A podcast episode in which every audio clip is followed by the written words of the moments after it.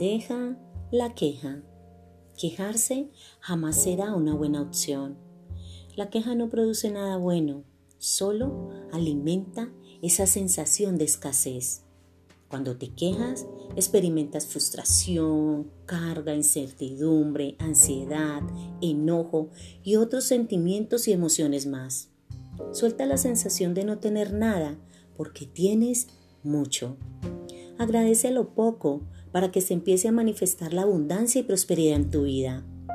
Deja de restarte bendiciones a través de la queja y multiplica bendiciones a través del agradecimiento.